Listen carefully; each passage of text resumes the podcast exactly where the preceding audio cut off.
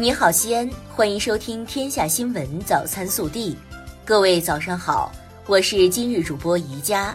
今天是二零二零年二月六日，星期四。首先来看今日要闻。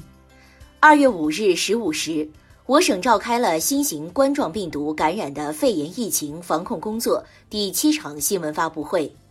会上介绍了我省新型冠状病毒感染的肺炎疫情防控工作情况。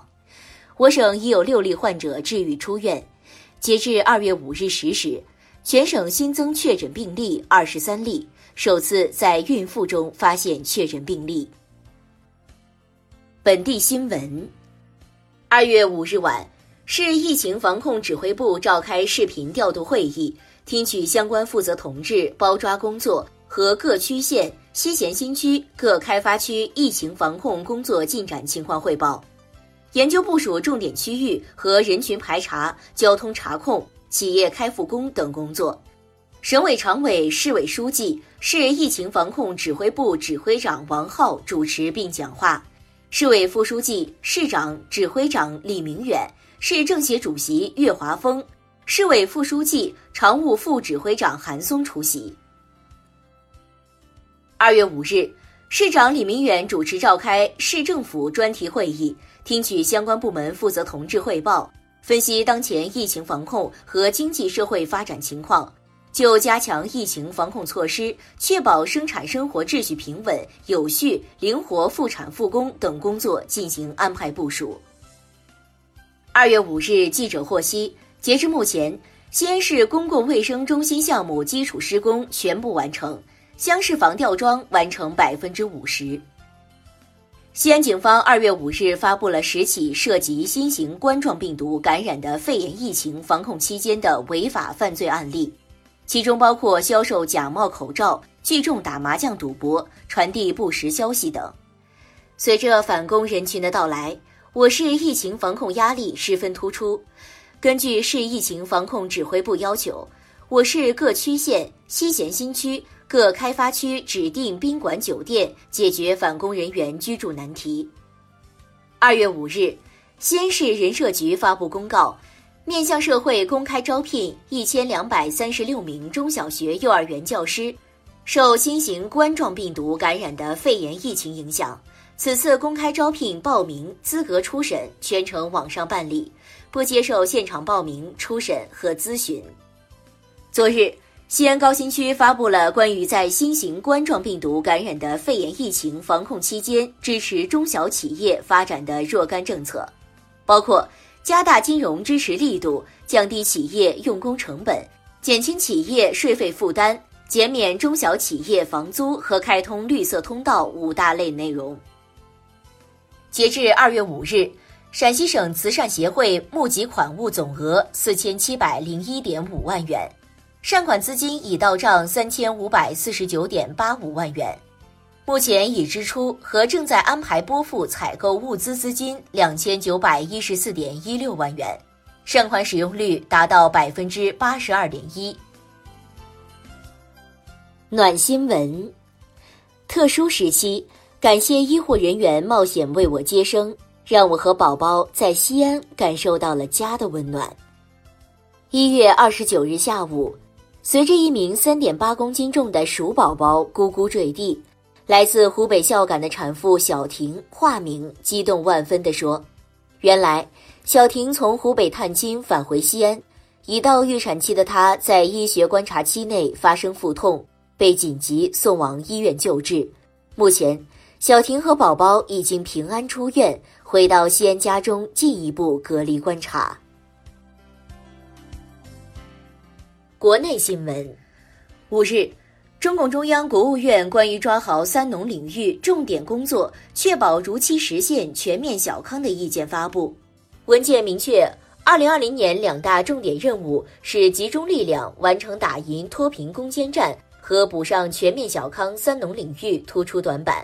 并提出一系列含金量高、操作性强的政策举措。国家卫生健康委员会五日发布了。新型冠状病毒感染的肺炎诊疗方案试行第五版，其中明确，目前所见传染源主要是新型冠状病毒感染的患者，无症状感染者也可能成为传染源。教育部日前印发指导意见，面向全国高校免费开放全部优质在线课程和虚拟仿真实验教学资源。截至二月二日，教育部组织二十二个在线课程平台免费开放在线课程二点四万余门，覆盖了本科十二个学科门类，专科高职十八个专业大类，免费提供两千余门虚拟仿真实验课程资源。中国国家铁路集团有限公司决定，六日零时起，此前在车站、幺二三零六网站等各渠道已购买的火车票，在开车前需退票的，铁路部门均不收取退票手续费。购买铁路乘意险的，一同办理。铁路部门将科学安排席位分布，组织车内旅客分散就坐。近几日，旅客列车客座率将控制在百分之五十左右。在科技部、国家卫健委、国家药监局等多部门支持下，抗病毒药物瑞德西韦已完成临床试验的注册审批工作，第一批病例入组工作也已就位。首批新型冠状病毒感染的肺炎重症患者，二月六日将接受用药。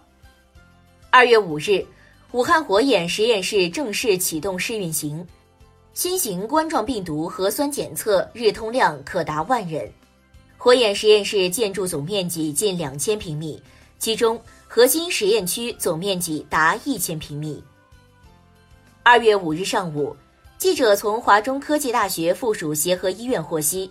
该院医护人员经过治疗后，临床症状得到有效控制。经专家组讨论，符合出院标准。协和医院第三批共有五名医护人员出院，截至到目前，该院十四名医务人员已出院。武汉儿童医院五日确诊两例新型冠状病毒感染的肺炎新生儿患者，最小确诊的宝宝出生仅三十小时，该患儿为目前已知年龄最小的患者。武汉儿童医院新生儿内科专家考虑，可能存在母婴垂直感染传播途径。应该引起重视。福建晋江英林镇嘉排村村民张某某从武汉回晋江后，当地镇政府和卫生院工作人员对其提出居家隔离、不得外出的要求，但张某某多次外出和走访亲友、参与聚餐。二月一日，张某某被确诊，当地已对九十一人实行居家医学观察。并对三千五百五十七名一般接触者实行医学随访，并全程管控。日前，晋江市公安机关对涉嫌危害公共安全罪的张某某立案侦查，并采取强制措施。天文专家表示，连续三年元宵月十五月亮十五圆之后，二零二零年的元宵月迎来十五月亮十六圆，最圆时刻出现在九日十五时三十三分。微调查，在新型冠状病毒疫情影响下，许多商户和个人收入受到影响。前段时间，不少网友晒出房东减免房租的帖子，倡导特殊时期的这种关照，引发热议。你认为疫情期应该倡导房东减免房租吗？更多精彩内容，请持续锁定我们的官方微信。明天不见不散。